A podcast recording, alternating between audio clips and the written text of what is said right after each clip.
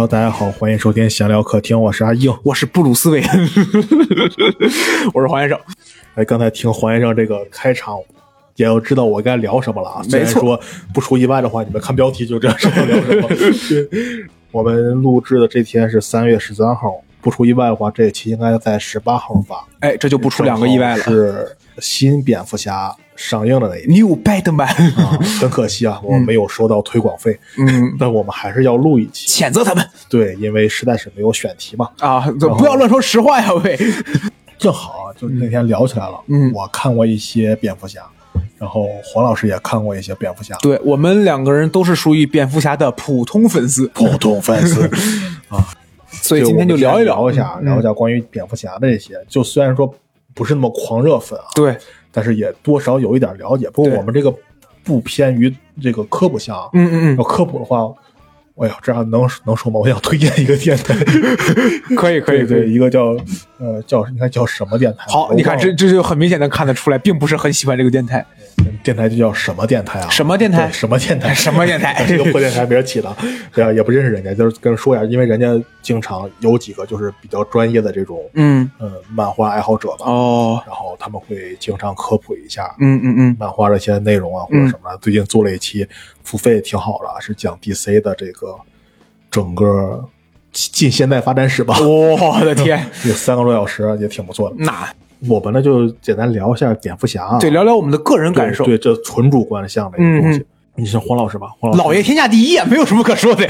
黄老师最早对蝙蝠侠的接触应该是什么呀？我想想，我最早对就是从阿卡姆出来那天。我我最早对蝙蝠侠的接触，可能真的只是影视剧。哦呃，应该我因为因为我接触动漫也好，或者漫画也好，是比较晚的时候了。我得是就是甚至说已经是上学了以后才有，就是可以有自己独立的时间去去接触这种东西。嗯再往前的话，可能真的就得算上，我感觉真的可能就是诺兰的蝙蝠侠三部曲那会儿。嗯就是零八年，如果没记错啊，是零八年那会儿，嗯就是我才能接触，就是我才看到这个。就我在之前，我可能听说过一些蝙蝠侠，因为你小时候小孩玩的话，你总会听到别人说什么奥特曼呀、超人呐、这种东西。哦但是如果要是说，当我正式的看到他对他有一个认知当中的形象，那可能真的是诺兰的那个蝙蝠侠三部曲那会儿。哦，嗯，英哥呢？我最早也是在就在电视上看见，就知道有蝙蝠侠这么个东西，嗯然后在这个东西大概对是个啥，嗯然后其他了解没有。你要说真是像，因为咱们国内大部分人吧，嗯就是我觉得基本上这个年龄段的，应该都是通过诺兰三部曲，对，因为他毕竟诺兰三部曲就是诺兰的这个蝙蝠侠三部曲，他肯定不是最早的。对，但是我就是咱们认知当中呢还有蒂姆·波顿呢，再早的可能就更早了。对，但是诺兰的三部曲，在我看来，到今天为止，应该还是我感觉，甚至说不仅仅是蝙蝠侠史上最优秀的，我感觉甚至可以放到就超级英雄系列电影里边我觉，得他也能甚至超越了超级英雄电影。对对对对对，哎，在这个位置我可以可以插一嘴，就是你有没有发现，DC 的这个电影在这个票房上，以及在这个呃或者说在影响力上呀，其实没有漫威那么大，但是他拿奖拿的是真多，而且还有一点就是什么，DC 出的那个几个片儿，其实豆瓣评分都有，就是会是就是有有那种很高的。但是漫威的话，基本上就是及格线往上，差不多六就六分儿七分左右。但是漫威也没有很低啊，除了最近这几部以外。但是 DC 可多了去了。啊，好吧，好吧，好吧，反正我骨子里还是比较喜欢 DC 的，我说实话。嗯，你确定吗？你你再想想，是喜欢 DC 还是喜欢蝙蝠侠？你再想想。我还真的因为我人生中第一次在电影院睡着，当然也确实因为我困了，看的《超人钢铁之躯》。我人生第一次在电影院睡着是看的，呃，变形金刚四，你知道吧？就是它爆炸爆的我太困了。我我真的挺喜欢 DC 的，因为我最喜欢的超级英雄和最喜欢的超级反派都是 DC 角色。嗯，我都大概能猜出来是谁。嗯然后咱们还是再说回蝙蝠，其实大部分看蝙蝠侠，咱们干脆就就我们是纯主观啊，嗯我们想到哪说到哪。对对对对对，各位也就是飞着聊吧，陪着我。对对对，等于你看的最近的呃最先的就是那个蝙蝠侠的那个电影三部曲，那个诺兰三部曲。对，那咱们就先聊这个诺兰三部曲。哎，好，你看的时候怎么说呢？你什么感觉？你现在咱一步一步聊吧。《遐想之谜》你看了吗？我我三部都看了啊我可可能会遐想之谜可能会记得有点混啊，《遐想之谜》其实比较早，咱们节目最早知道《遐想之谜》，还是那时候中央台还有个节目叫《第十放映室》呢。哦哦，我知道，我知道这个，我知道这个。《遐想之谜》基本上就可以大概跟大家讲一下，它基本上就大概讲了蝙蝠侠怎么成为蝙蝠侠，嗯，对，就起源故事嘛，对吧？嗯就是类似于讲了一个非常经典的一个地狱笑话，就是什么动物进巷子之前是六条腿，出来是两条腿呢？布鲁斯家人，这个 布鲁斯一家，你知道吧？哎呀，老那个阿福过来跟贝阿福过来跟布鲁斯说：“老爷，老爷，外面有人找你，你猜是谁？谁呀？反正不是你爸妈。啊，阿福，你为什么要这么对我？谁让你这么来？谁让你这么说话的？反正不是你爸妈。就这种地狱笑话。呃，基本上《侠影之谜》大概就讲了，呃，布鲁斯韦恩就是蝙蝠侠是一个呃非常有钱的这么一个家族。然后有一天晚上呢，布鲁斯韦恩他爸他妈带着他去一个电影院看电影，结果出来了以后呢，三个人执意要走一条比较偏窄的小道。结果布鲁斯年幼的布鲁斯韦恩不是执意，是是不是只是呃，我只说电影啊，哦我不讲那个哦漫画，漫画里这个和包括各个电影、各个宇宙之间这个场面实在太多了。对对对对，反复变形。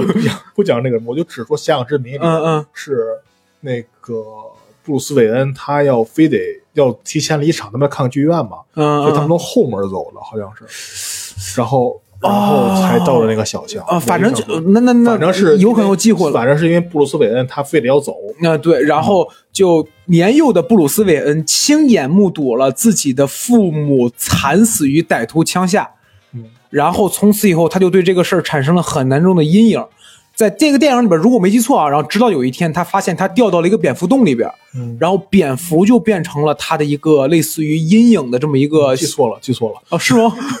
是是先掉的，先掉进了蝙蝠洞。啊，然后以至于，然后他们看剧院的时候，他们看那个魔鬼特别像蝙哦蝠，哦哦，哦然后他才非得要走。哦，我记得是有一个镜头，就是他，然后他在面对蝙蝠，然后他就类似于克服了内心的恐惧，嗯然后就从此又觉得要用这个标志来就是惩奸除恶。嗯，对，反正直面内心的恐惧。啊，对对对。第一，部其实讲的就是直面内心恐惧。嗯。第一部的反派是稻草人嘛，啊对，稻稻草人就给人制造那个各种各样的幻境，嗯，然后你你是哎你是，我觉得你应该不是跟着电影看的，我我肯定不是。零八年的时候我才上小学，我第一次看的时候得是十四、十五、十六那会儿了，都已经是。哦我第一次看的时候，说实话，就真的看个乐儿。就是它很多深层次的东西，包括就是说类似于一些比较呃表达化的东西，我真的没看出来。而且我们都知道，诺兰是就是在构图上面，以及在色彩上面，其实真的是属于神。就就其实这个我是之前就是咱们说要录蝙蝠侠嘛，嗯我又重新看了看的时候，我才意识到，就是当时的诺兰才只有只拍了三部电影，而且都不是那种特别火的。哎，他当时咱们现在看，好像就是那种独立电影导演那种感觉。他当时拍那个记忆碎片了吗？拍了，哦，记忆碎片那个片儿其实还是很好的。极碎片好像是第二部吧，哦第一部电影忘了。嗯，反正诺兰的那会儿，那应该还算是就是小有名气吧。我感觉只能说应勉强应该感觉，呃其实那个时候我也没看电影，我也不太了解，但是我感觉那个时候听起来好像是，在咱们现在来看，应该就是一个独立电影导演、嗯嗯嗯那种感觉。诺，然后我当时真的就是，我感觉我甚至最早看蝙蝠侠的时候，我甚至就是没有这是超级英雄概念电影，因为插一嘴啊，我最早看的第一部漫威就是系列的片儿是雷神。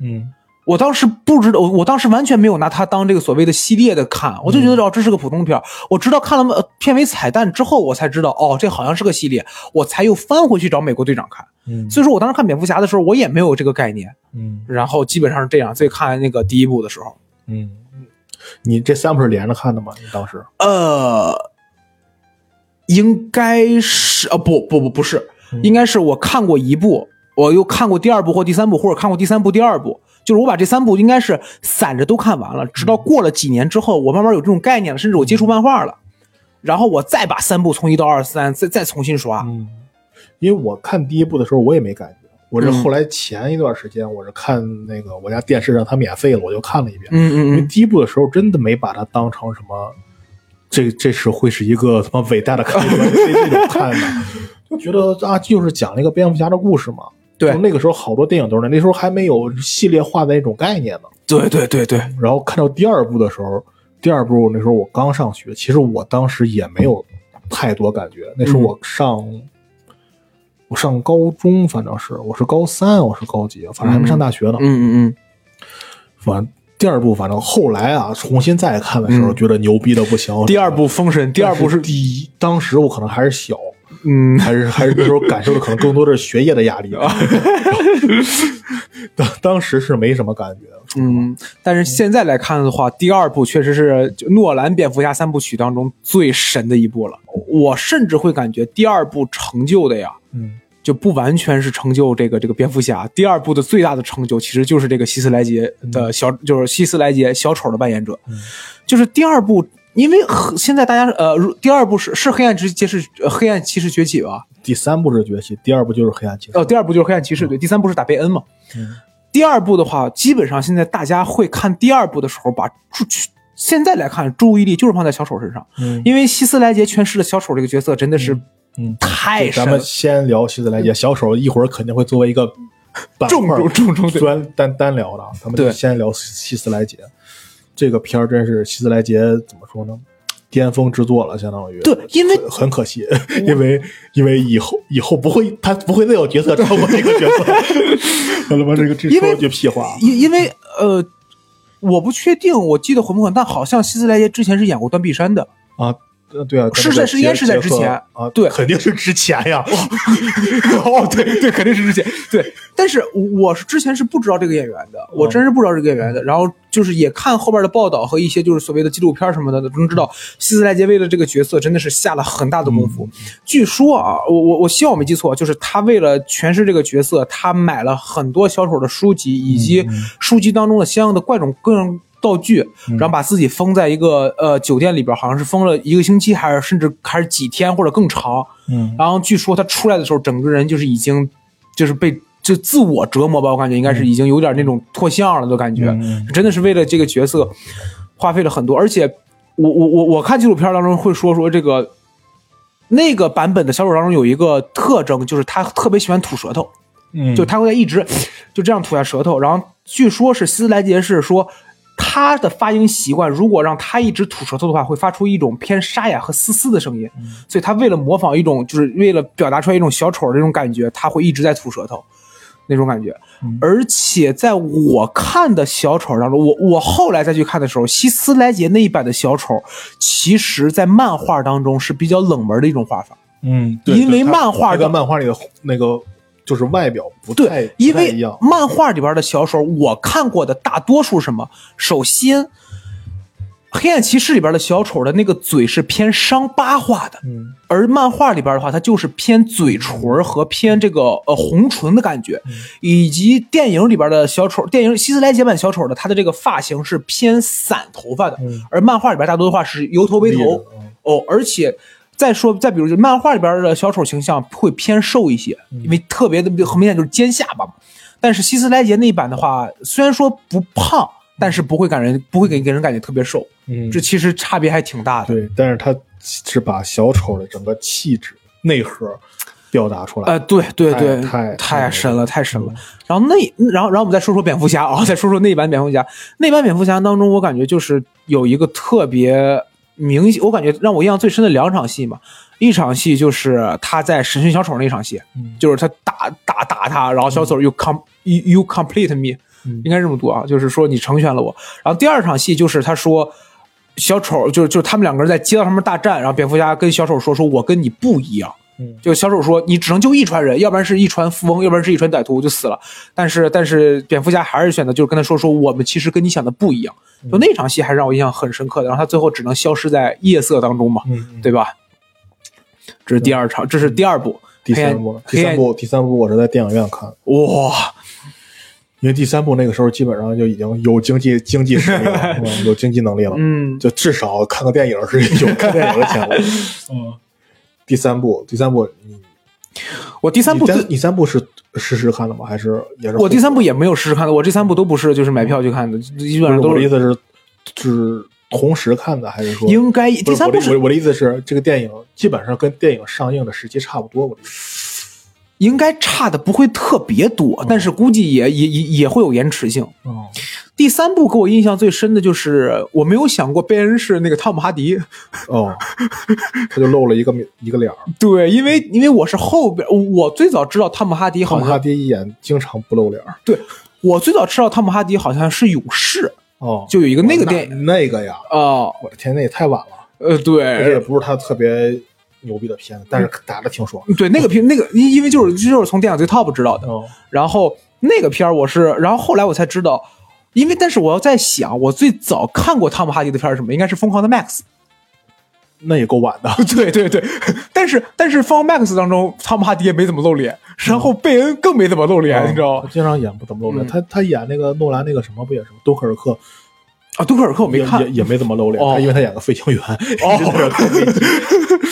那个你看，但是不同的是什么？不同的是，我看蝙蝠侠第三部的时候，我就已经之前看过一些漫画了，哦。比如我知道了这个断背终结者，哦，断背终结者可以，断背终结者的这个外号说的就是贝恩是什么意思？就是贝恩，就是贝恩最经典，就是最被人称之对，贝恩其实是个小小反派。呃对，就贝恩其实说实话，在在这个老爷的对手当中啊，就是老爷就蝙蝠侠啊，在在在蝙蝠侠的这个对手当中，不算特别让蝙蝠侠那个骂的。为什么？因为贝恩只因为贝恩就是只是单纯的很很聪明以及有武力。对在蝙蝠侠的对手当中，没有没没有不聪明的，就这个这个可以说，蝙蝠侠对手当中很少有就是只是特别厉害，然后但是那个没有脑子的。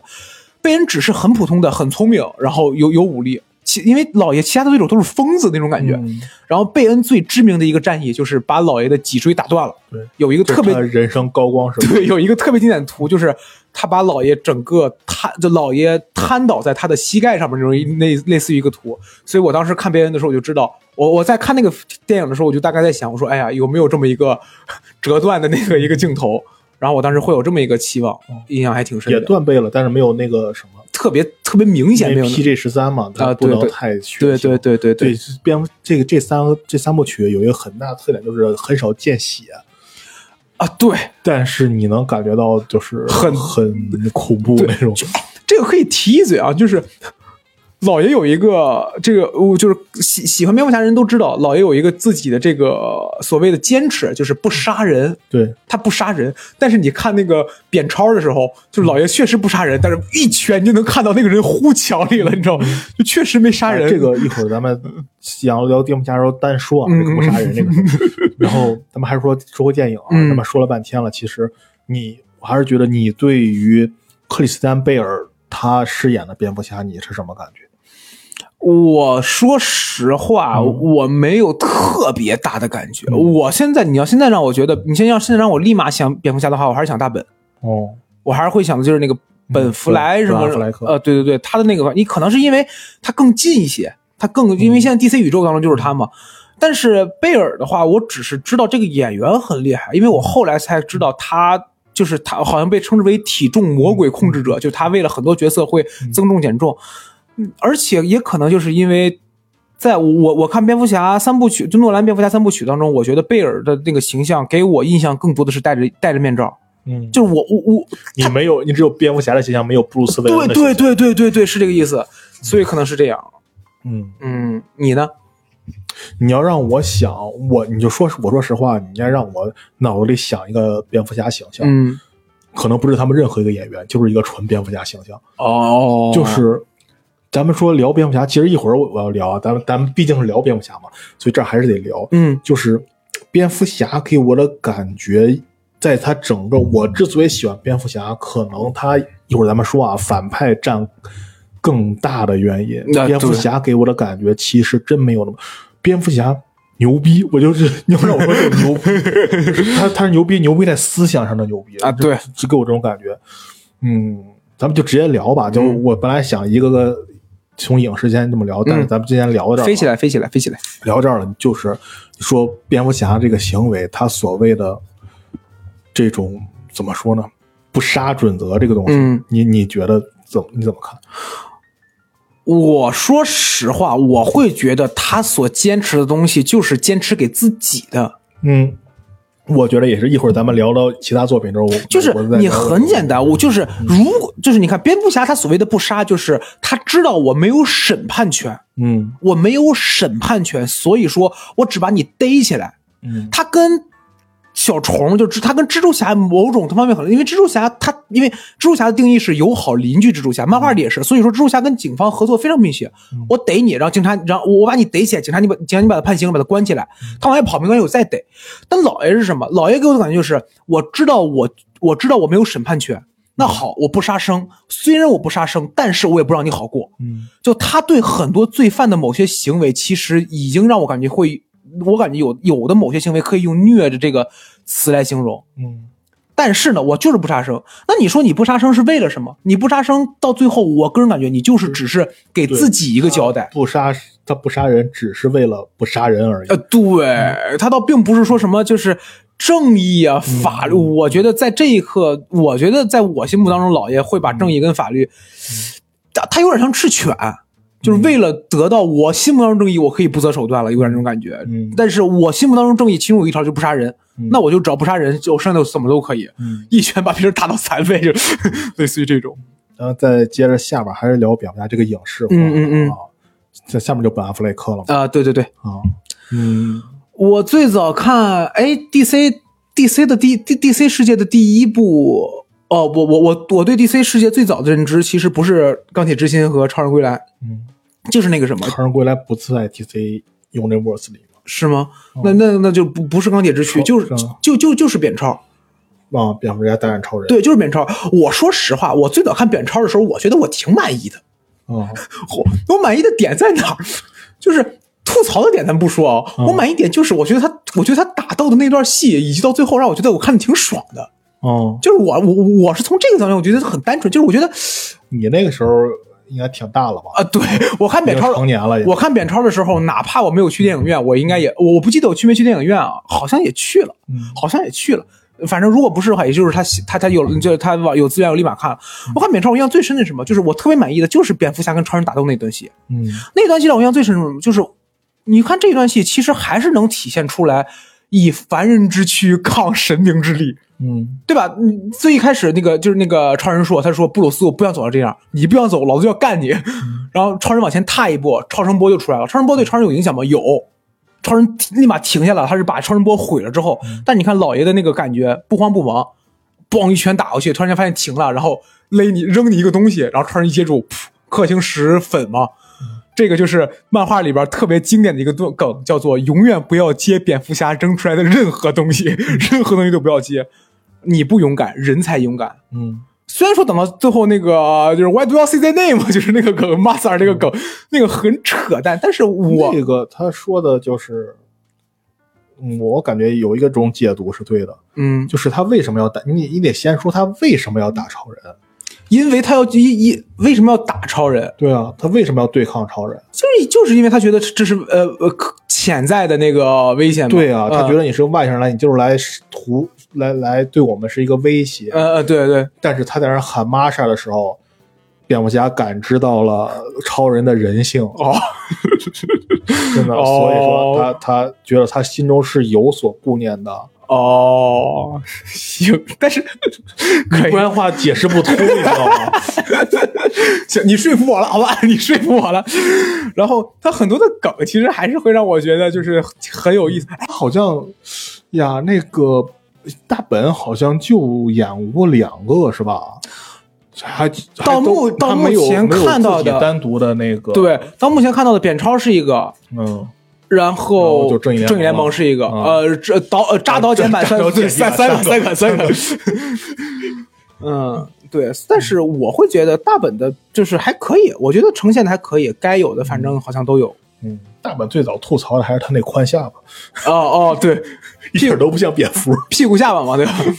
中间有一道。嗯，刚聊了一些就是这个影视中的电影蝙蝠侠形象对，只是电影中的啊。嗯然后影视其实像那个像我说电视的吧，还有歌坛什么的，就呃对对对，就不聊了。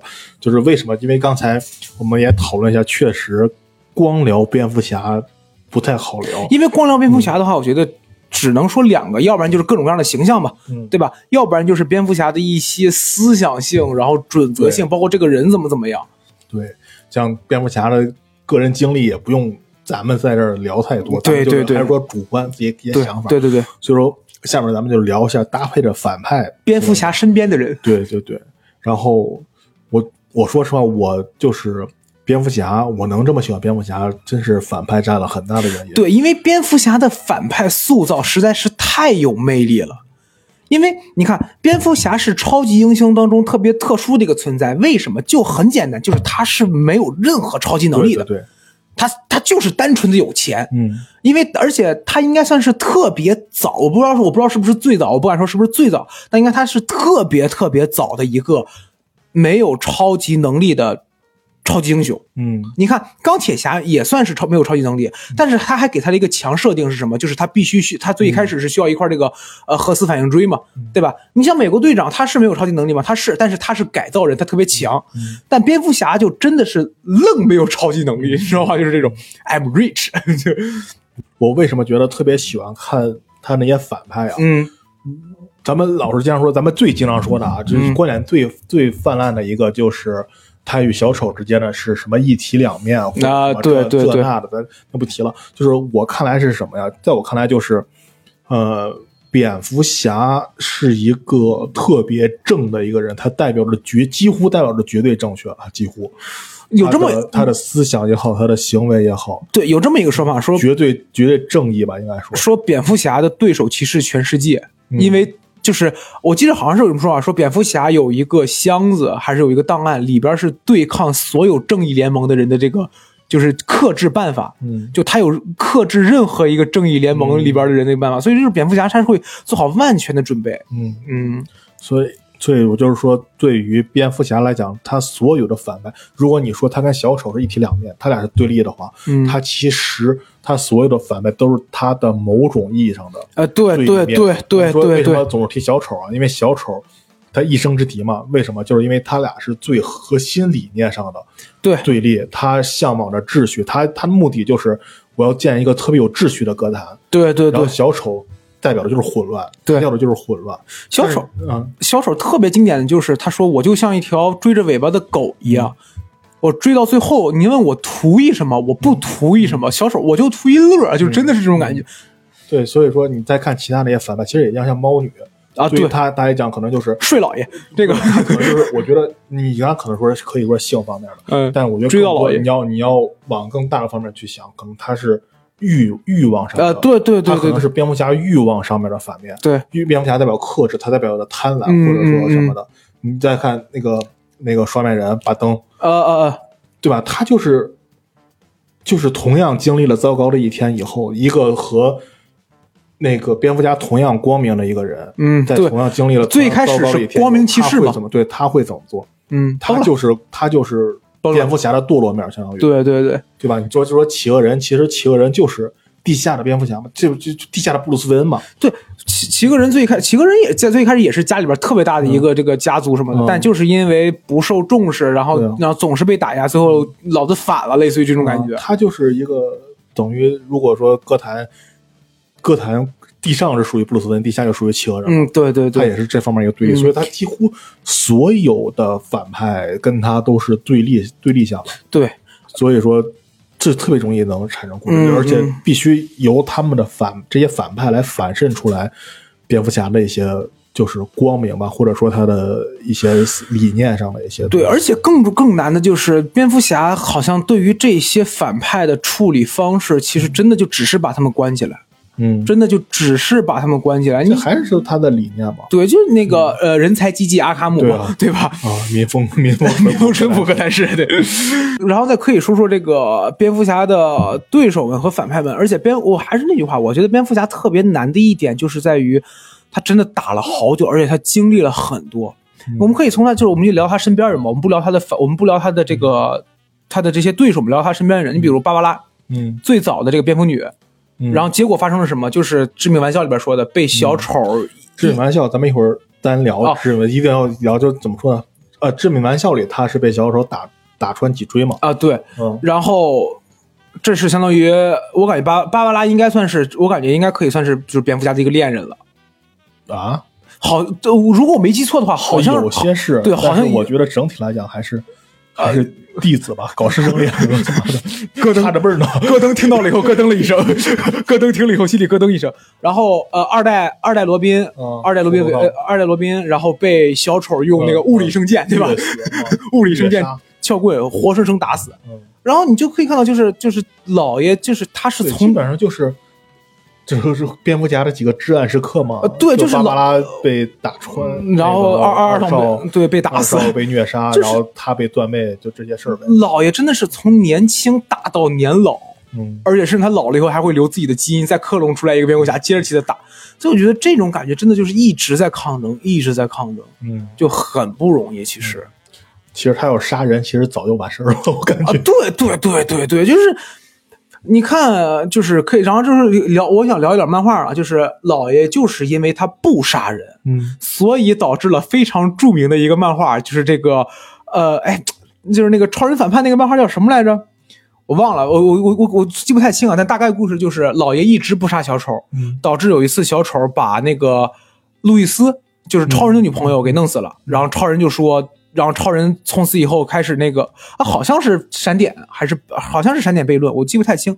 然后超人就说，就是因为你不杀人，所以你看我女朋友死了，好，那我现在开始统治全世界，嗯绝对的所谓的这个平和。嗯你们俩打架是吧？我弄死你们俩，所以就没有打架了。然后进入呃就是超人的统治当中，然后老爷再去反抗。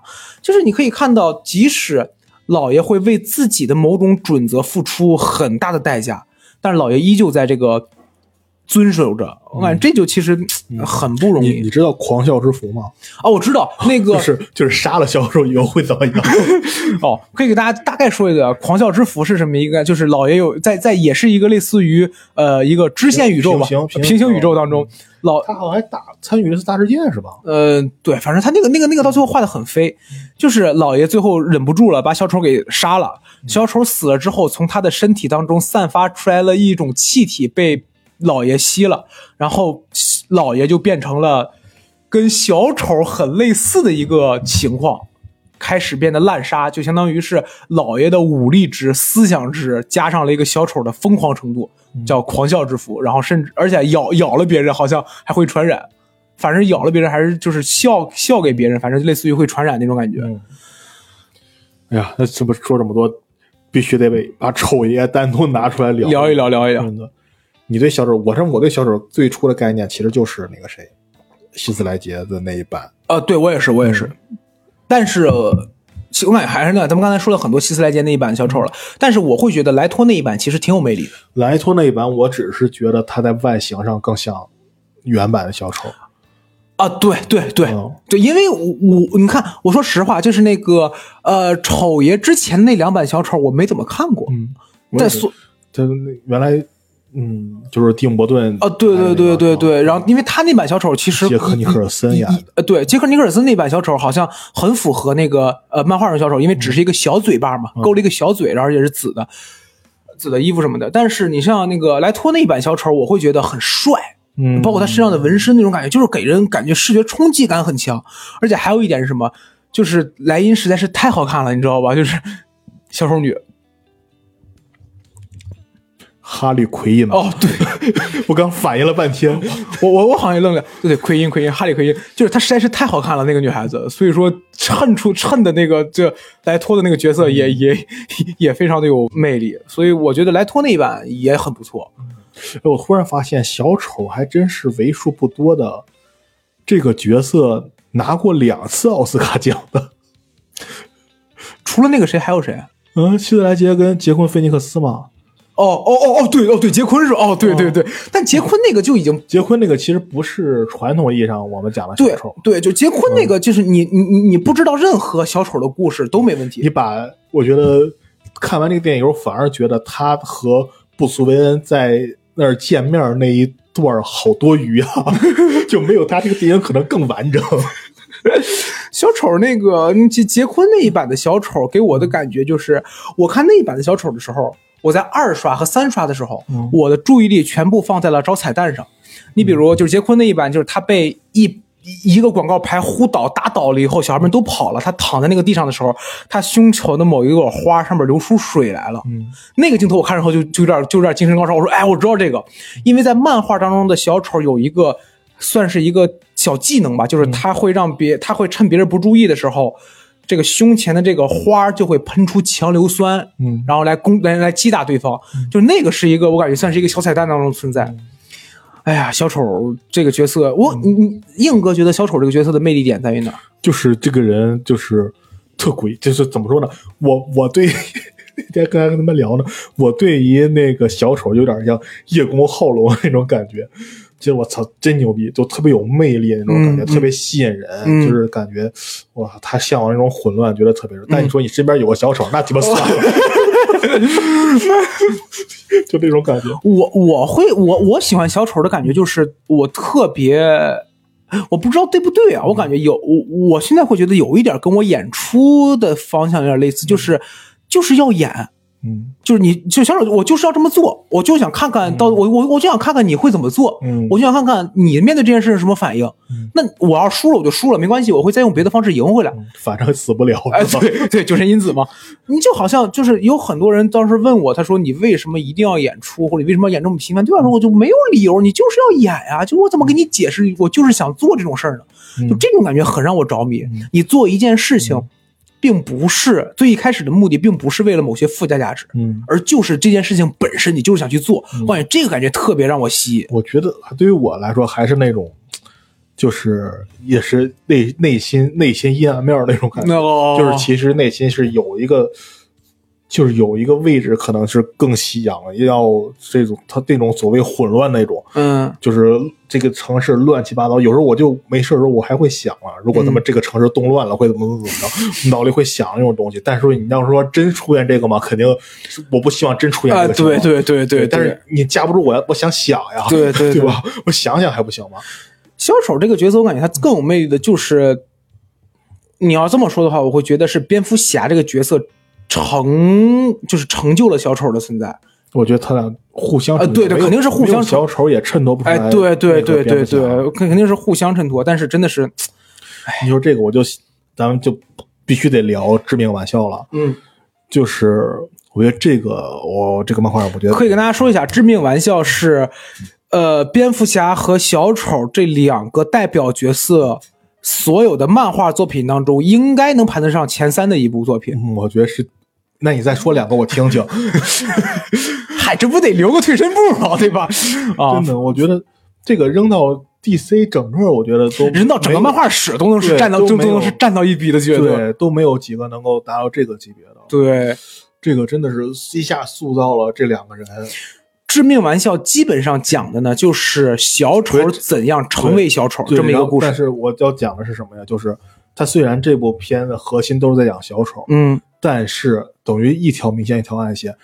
正是因为你这么去写了小丑，嗯，才能反衬出来蝙蝠侠，就是等于蝙蝠侠的性格完全是被他反衬出来的。哎，对对对，等于说，我觉得这点儿，咱们可能有时候像上以前上学的时候，给你说语文课上分析课文啊这那的，我觉得这个写作特别牛逼一点，就是你你是在写小丑，你是在塑造塑造塑造他，但其实你也同样你在你也在塑造蝙蝠侠。我觉得这个作品这点特别牛逼。就换句话说，是你看到的地方是小丑，嗯，那你看不到的地方其实就是蝙蝠侠。对，嗯，致命玩笑这个故事基本上就讲了是小丑经，他这个故事的，就是就其实就讲了一句话，就是一个人在经历了足够糟糕的一天之后，嗯会变成什么样。嗯小丑选择的变成是什么样？就是小丑经历了，呃呃失业，然后自己的老婆去世，再加上自己被人出卖。老婆，还怀着孩子，哦，怀着孩子去世，然后自己被人出卖了以后，还被人误解推到了一个但呃是，自己掉了，他自己掉到那个，他是就是他被带上，他被带上哦，对，他是被嗯。他是自己掉下去，但是别人会拿他别别别人拿他当小偷呢，他其实什么也没干，就他一失足掉到了那个充满化学颜料的染缸里边，毁容，然后出现然后出现了小丑，对啊，他选择的是我经历的这一天太难了，所以说我我疯了，嗯就是 算了啊，对吧？就这种感觉。而蝙蝠侠也是，布鲁斯韦恩经历了自己的父母失，就是不是是他他他怎么说呢？这个作品里面嗯主要针对的还是那个谁，还是戈登。哦，对他对让让是让戈登经历了他人生最糟糕的一天。哦，对对，是想说小丑做的什么？小丑就是想跟戈登以及跟蝙蝠侠说说，你看着啊，他经历这么一天之后，他也会变成我这样子。小丑和蝙蝠侠永远都是理念上的对决，嗯，对他，没有真正的什么对，他是其实理念对决。我我要击溃的不是你这个人，我要嗯击溃你、我让你服。了我了，我让你服我了那种感觉。然后他又说，我等于相当于做了一个实验，詹姆斯戈登，这是你身边你最信任的人，你觉得最坚定、最不可能动摇的人。嗯，你看看他经历了最糟糕的一天，他会怎么样？对。然后小击溃蝙蝠侠的理念。小丑选择的折磨戈登的方式，就是首先他把戈登的亲生女儿，当时不知道，就是说还会活下来，但基本上就是一枪打，就基本我们可以说就是他把嗯。女女儿打死了，然后把戈登没有死，是，但是戈登当时不知道啊，戈登嗯只只就是在戈登视角里边，可能就觉得自己的女儿，他他是给打死有拍了裸照嘛，然后给戈登看嘛。哦哦，对对，那那戈登，你你是一点功课都没做成，你复习复习，你一点都没复习。我当时就我在我的感觉里边，就是戈登看到自己的女儿直接被一枪打死了嘛，他他只是看到中枪了呀，然后就被掳走了。嗯，我我可能会觉得，如果我觉得看到那个话，我会觉得我女儿已经没了。嗯，行吧。然后 然后戈登被绑架到一个废弃的游乐园里边，然后又让他去坐那种我感觉可以算是三 D 眩晕的过山车吧，嗯在过山车里边还不停的给他放自己的女儿裸照，嗯，然后说在这样的精神折磨然后，还主要是还一帮一帮，他是那个畸形秀嘛，呃对，一帮畸形人去戏弄他。呃而对，因为戈登也被扒光了，嗯就是说羞辱他嘛，就是羞辱他，说在这样的打击之下，嗯你还能不能扛得住？嗯，就戈登最后应该算是扛住了，什么应该说就是，他很明确的告诉蝙蝠侠怎么怎么怎么嗯嗯，啊。反正。然后蝙蝠侠最后最后的结局就是蝙蝠侠抓住了小丑，嗯然后嗯，说了小时候给他讲了个段子，对这个段子呢，说你看过侯宝林吗？啊，这个段子是这样的，这个段子说是这样的，说有两个人吧，我希望我没记错啊，有两个人从精神病院逃出来，然后翻墙的时候，有一个人先有一个人先翻过去了，然后另外一个人不敢翻，行，我接着看你后面怎么讲。哎，你接着说。有另外一个人不敢翻，然后说我把灯打开，你随着这个灯柱爬过来。他说我不爬，为什么？我爬到一半，如果你一关灯，我就掉下去了。嗯，对着呢吧，我记着，肯定不是爬墙啊，那是哦，往上爬吗？是那是从这个跳到从这个人跳到那边嘛。啊，反正然后说你把电电光手电筒打开，啊，我能随着这个光柱爬会。顺着我这个顺这个光爬过来。嗯他说你当我，他说我你当我是个疯子呀？然后爬一半，你把手电筒关了，不不就掉下去了吗？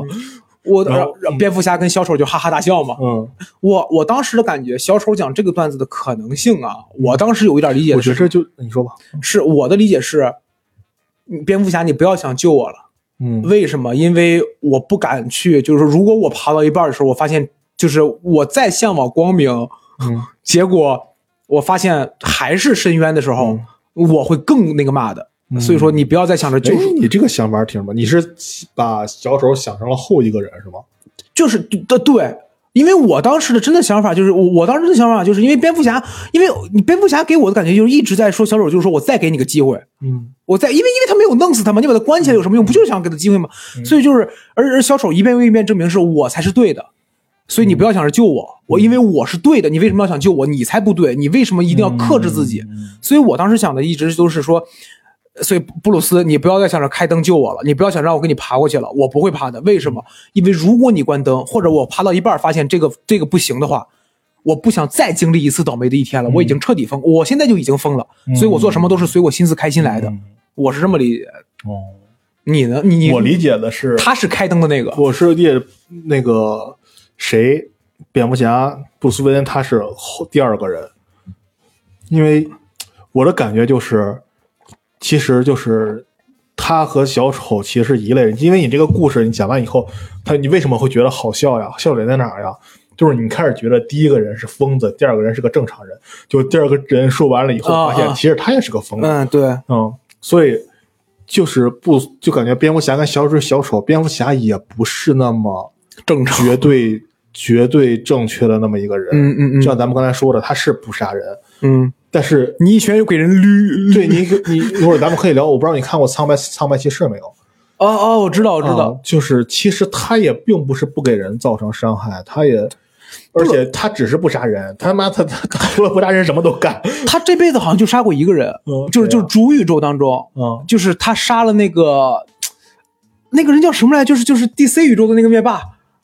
达克赛德哦，，对他一枪把达克赛斯给杀了。达克赛德，哦赛德，呃达克赛德达克赛德吗？黑暗面吗？对，就是就是，如果我没记错的话，好像是主宇宙，嗯就是说他们最后打对就对主宇宙最后决战的时候，他他就他坐那个椅子嘛？对他崩了一枪，然后把达克给崩死。如果我没记错的话，嗯，然后我我让人感觉就是怎么说呢？他就是没有那个光的事儿了啊，嗯就只是说他只是他距离那种黑暗，就跳过去可能就是那种黑暗面儿。嗯他距离那个黑暗面儿其实只是这么一个，他只是不愿意，就是怎么说呢？自己欺骗自己吧，有那种感觉。我通过这种不跳的方式，这种跳可能就是杀人。哦，他通过这种不跳的方式来证明自己是正常的，其实他的本质也不是。所所以你的意思就是，蝙蝠侠的本质其实他就是就他他其实还是属于偏混沌的其实。还是有仇恨或者什么，他只是我我就守住一件事儿，所以我说我我觉得我自己还是 OK 的。强哦迫自己不跳过去。哦，那就是相当于他比小丑，他跟小丑唯一的不同就是他更克他他他他知道克制了。嗯如果他克制这条线断了，嗯，他就那个嘛了。其实他本质上应该是，嗯因为就最后他不是还有一格画面吗？嗯就是那个画面一直都还有人很多人在争论到底是什么，嗯。就是阴影里面，你从阴影里看到影子，嗯，蝙蝠侠的手是穿过了小丑的身体，对。就看你怎么解读这事儿。对因为有一种解读就是蝙蝠侠杀人了，对，有一种解读就是蝙蝠侠只是他扶的，他只是扶着他，因为是影子嘛，对对对扶着他，两个人在笑嘛，嗯。你很少见到蝙蝠侠笑嘛，但是你们两个人在笑，，I'm Batman。真的哎呀，所以蝙蝠侠确实还是一个非常有魅力的角色，而且蝙蝠侠的魅力点不仅也是，就是除了像我们刚才所说的，他在整个 DC 宇宙当中，他甚至在整个 DC 漫画史上面都是一个非常具有魅力的角色，因为。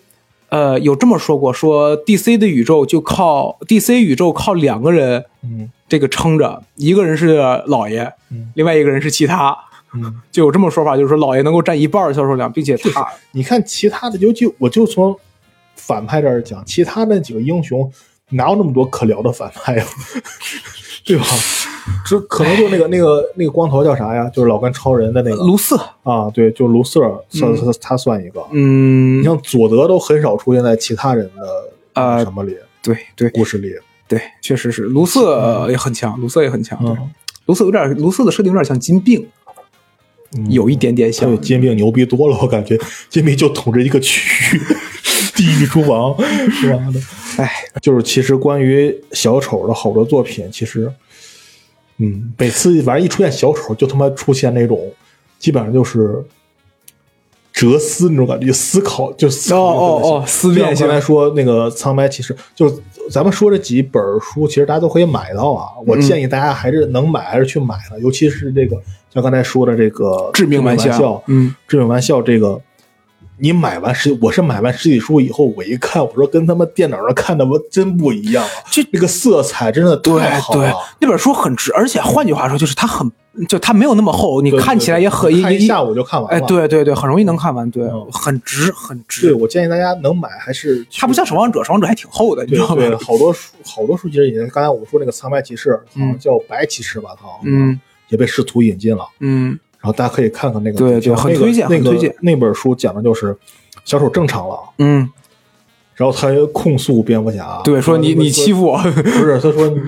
就他就说歌坛现在的混乱都是你蝙蝠侠造成的。呃，对，其实他妈你想想，像最后芭芭拉跟那个大少都已经到了那个谁那儿去了，嗯，包括那个戈登都已经到了小丑那一边了。对，就是你想想，觉得我操，他说的对呀、就他妈你今天在那儿，你又他妈光剩个不杀人了，你对对捣乱都让你砸的稀里哗啦的。就是就就包括刚才咱们也说致命玩笑，哎，你知道三个小丑那个事儿吗？啊，我听说过这个故事，可以跟大家说一下啊，是这么，呃，我希望我没记错，我希望我没记错名字啊，在 DC 的世界里边有一个东西，如果没记错，那个好像叫做莫比乌斯，莫比乌斯之椅。对，莫比乌斯之椅。这个椅子是什么概念呢？就是你坐上去了以后就能够全知全能。对，基本上就说实话，对后来到中国让一个冯巩跟尤群，我看过那个我看过，哎呦我操，这个东西太 old school 了。然后老爷坐上去了以后，全知全能问了一个问题，说小丑是谁？他先问的是杀害他父母的是谁？哦哦哦，然后他又反正我我就记得是小丑是谁，然后答案是说有三个小丑，嗯，然后就没了。然后到今天为止也不知道怎么算 死，有有有，已经已经已经有解呃释了吗有？有有有，这个漫画出了几年了已经。哎，我我后边那后边我就没看了，嗯那后边我可能看，嗯反正就是说有三个小丑，嗯然后但是我想提的是什么？就是，呃，就是刚才咱们说致命玩笑嘛，嗯嗯哎，一说这个老说多，致命玩笑其实它不发生在主宇宙，嗯，对它甚至连，但是因为它太牛逼了，太有名了，，对以至于影响到了后面的主宇宙，啊，对对，像芭芭拉坐轮椅 坐了好多年，这其实都不是发生在主宇宙的事儿，这包括小丑的起源，嗯然后我个人感觉，我反正我也没看过那个，那个好像没引进，我这是在 B 站看的。嗯嗯嗯，反正最后我看那个画面那个图以后，我的感觉好像最后回来那个小丑，那个蝙蝠侠说我知道他是谁，嗯然后他说，然后有一段回忆，我感觉就像是《致命玩笑》里的那个，就是什么呀，就是画的那他妻子就特别像《致命玩笑》里那个他。哦，然后就是他其实他妻子什么的没有死，是他妻子去找警察说什么啊，我丈夫是个疯子，我要摆脱他什么，然后把他给，哦然后把把妻子给救走了，或者怎么的。哦他说跟阿福说，我不能，但是我不能说他是谁，我知道他是谁，但我不能说他是谁，哦然后这样会影响到他的身边的人或者怎么怎么着了。了解然后他他这只是个名字而已，或者怎么着。我就突然那下在那看弹幕，好多在这儿，这怎么这怎么塌房了？致命玩笑人设崩塌呀什么的那种。因为致命玩笑那个给小丑那个起源，后来几乎成了很多人认为的小丑起源啊，源。对对，致命玩笑就是。你可以拿它当一当独单独一个故事来看，就这么简单。但是就是因为它太厉害了，这个感觉就好像在钢铁侠在小罗伯特·唐尼把钢铁侠养火之前，铁人很长时间在漫威世界里边就是个二线角色。对对对，钢铁侠就是就是就是和大家想一个很简单的逻辑啊，就是如果一个人足够知名的话，嗯他为什么要和其他几个人组成一个联盟呢？嗯对。对，蜘蛛侠，你听说过蜘蛛侠组成联盟吗？不用，为什么？小虫在漫威的这个他对他只有对手组联盟，邪恶有人组是吧？就是小虫在漫威世界里边的这个地位非常高的，嗯。所以说他不需要和别人组联盟。但是你看，就是什么呃钢铁侠、索尔、黑寡妇这一帮偏二线的，但是确实这个呃小罗伯特唐尼把他演火了，然后他的地位你到看后期的漫威漫画，那个呃史塔克、托尼·史塔克，他的造型就是小罗伯特啊对对对对对，这就是什么电影把他演、演的特别火了。然后又赋予他了好多好多。其实他他的身份设定就是电影里的设定，嗯，对对对他们他们这一批人基本上都是这样。对，确实这样。嗯，行，哎，咱们刚才也说到了，我们这期放的那天啊，不出意外，应该是三月十八号。三月十八号，这个新蝙蝠侠，新蝙蝠侠罗伯，特·帕丁森，他这个他这版蝙蝠侠上映的那一天，你真的记名字记得好清楚。这个名字需要背吗？哦，很多名字我都记不得，本本本什么弗莱德，你知道吗？行行，不重要。然后，然后就是咱们展望一下吧。嗯虽然说已经我们录的时候已经在国外上映了，对。口碑我们也都看到了。呃，现在目前情况是我得到的有两个不同的声音，嗯。一个声音就是所谓的这些流媒体，它不不 就媒媒媒体 My Price，咕咕噜出现了。一个声音是这个什么烂番茄那种新鲜度，就是那种评分的很高，很不错。但我也听到了另外一个声音，就是有我的朋友就在国外朋友说，就是说这个片儿其实没有那么好，然后说这个偏解谜破案一些这种。这个这个确实是那个，但是你刚说评分，我记得蜘蛛侠评分也挺高的，当时蜘蛛侠三三柱同框那个，啊，但是呃三月十三号嘛，啊呃网上已经有资源了，嗯，啊怎么看自己找一下。我我我前两天把它看了。嗯，我操，我觉得，哎呀，有点失望。我说实话，嗯我看完了好，，等到我看完蜘蛛侠三部同框，咱们可以再聊聊蜘蛛侠啊。你你就是贺硬硬硬哥对这个新蝙蝠侠有什么期待吗？我其实说实话，期待蝙蝠侠对于我来说就是你出我就看，啊，对对对对对，基本上就是这样。然后说我一开始不太看好的，因为我对罗伯特·帕丁森这个演员，一直到了《信条》，我对他的观点才扭转。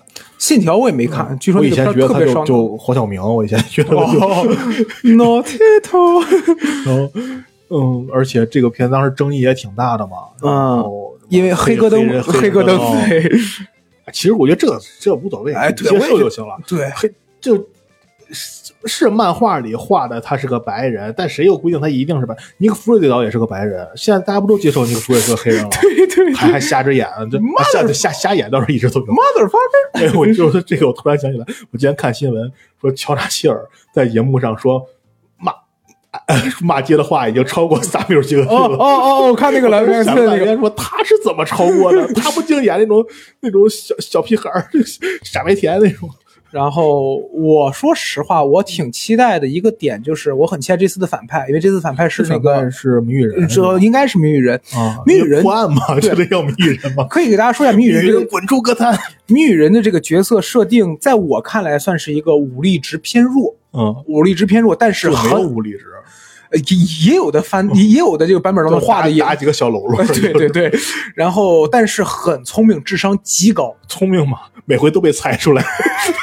他不得不被猜出来，他不，他必他不被猜出来，上了个套，蝙蝠侠死了，完了，你这是，然后。但是谜语人这个角色很有魅力的一点是什么？就是那个呃，Steam 上面有个游戏是那个蝙蝠侠的，呃，那个阿坎姆那个。啊，对，谜语人滚出歌坛。对对，然后有一个梗就是谜语人滚出歌坛市，为什么呢？可以给大家说一下，就是它那个里边有一个类似于成，应该是一个成就系统，嗯。就是你在整个歌坛市当中搜集到所有谜语人的问题以及答案，嗯。但是贼难搜集，然后说让谜语人滚出歌坛市，所以我所以我对这个反派角色我还也挺期待的。嗯，说实话，嗯，这些个反派角色呀，还真没有谜语人。你知道之最早之前，金凯瑞演过一，对，金凯瑞演过一版谜语人，但是那个主要那个作品不是太好，对他那个角色没有留偏远化了有点儿，你看现在好几个角色，除了企鹅人嗯以，外，我感觉就剩谜语人不太被人有印象了。其实严格来说，还是那句话，老爷的很多反派，如果你真用心去做一做的话，其实都能做出很多的彩来对对对。小丑不用说，你像、嗯你像贝恩那一版其实就挺好的，我觉得那版贝恩其实挺好的贝。恩，我觉得到那版就到头了，因为贝恩实在没那么多可说呃，对你包括谜语人，你而且稻草人，说实话，他其实能做的更稻草人如果做的话，就是特效以及人物各方面。稻草人不是真不是个更弱，我感觉稻草人。对，就就就喷雾喷雾。嗯，所以说我很期待，我我其实挺期待这一版的谜语人的。嗯啊，不过还有一点，我觉得可能我会有点担心，嗯就是据说新蝙蝠侠当中晚上的戏很多，哦，就是整部这片子片子是二 D 还是三 D 啊？我不知道啊。这要是三 D 也没法看了。就是最咱咱俩都是戴眼镜的人，戴眼镜的人，你不管是戴镜夹还是再戴一个嗯都很不舒服。嗯他说晚上的戏很多，而且就是它还不是那种特效的晚上，它就是实打实晚上实拍，嗯，所以我会有点武侠戏本来就晚上多，所对，白天白变出不出来。所以我会担心观影的时候会不会有一点点累，是吧？这有我有有有有有会那我还是看看吧，看看反派。嗯。没歌坛那个电视剧嘛，嗯。那里还是塑造了谜语人跟那个企鹅，嗯。他俩算比较核心的两个人，哎对对塑造的对。也不错。嗯，嗯，很期待，还是还是会写，就还是会看，还是会看，就是嗯就对，就是这 DC 该骂骂是吧？就是 该看看。行，呃，那我们这期关于蝙蝠侠的一些个人主观看法呢，嗯就聊到这里。如果大家有任何关于蝙蝠侠想和我们聊，或者说 DC 呀、包括小丑啊等等等等，想跟我们聊的呢，也可以在评论区给我们留言，或者加入我们的一个听友群。那么阿英老师，怎么才能加入我们的听友群呢？就是闲聊客厅的首字母 XLKT 九九九，这是我们客服微信。没错，然后加上微信以后，然后他会拉您进群。嗯，好，那我们这期就聊到这里，各位再见，拜拜。拜拜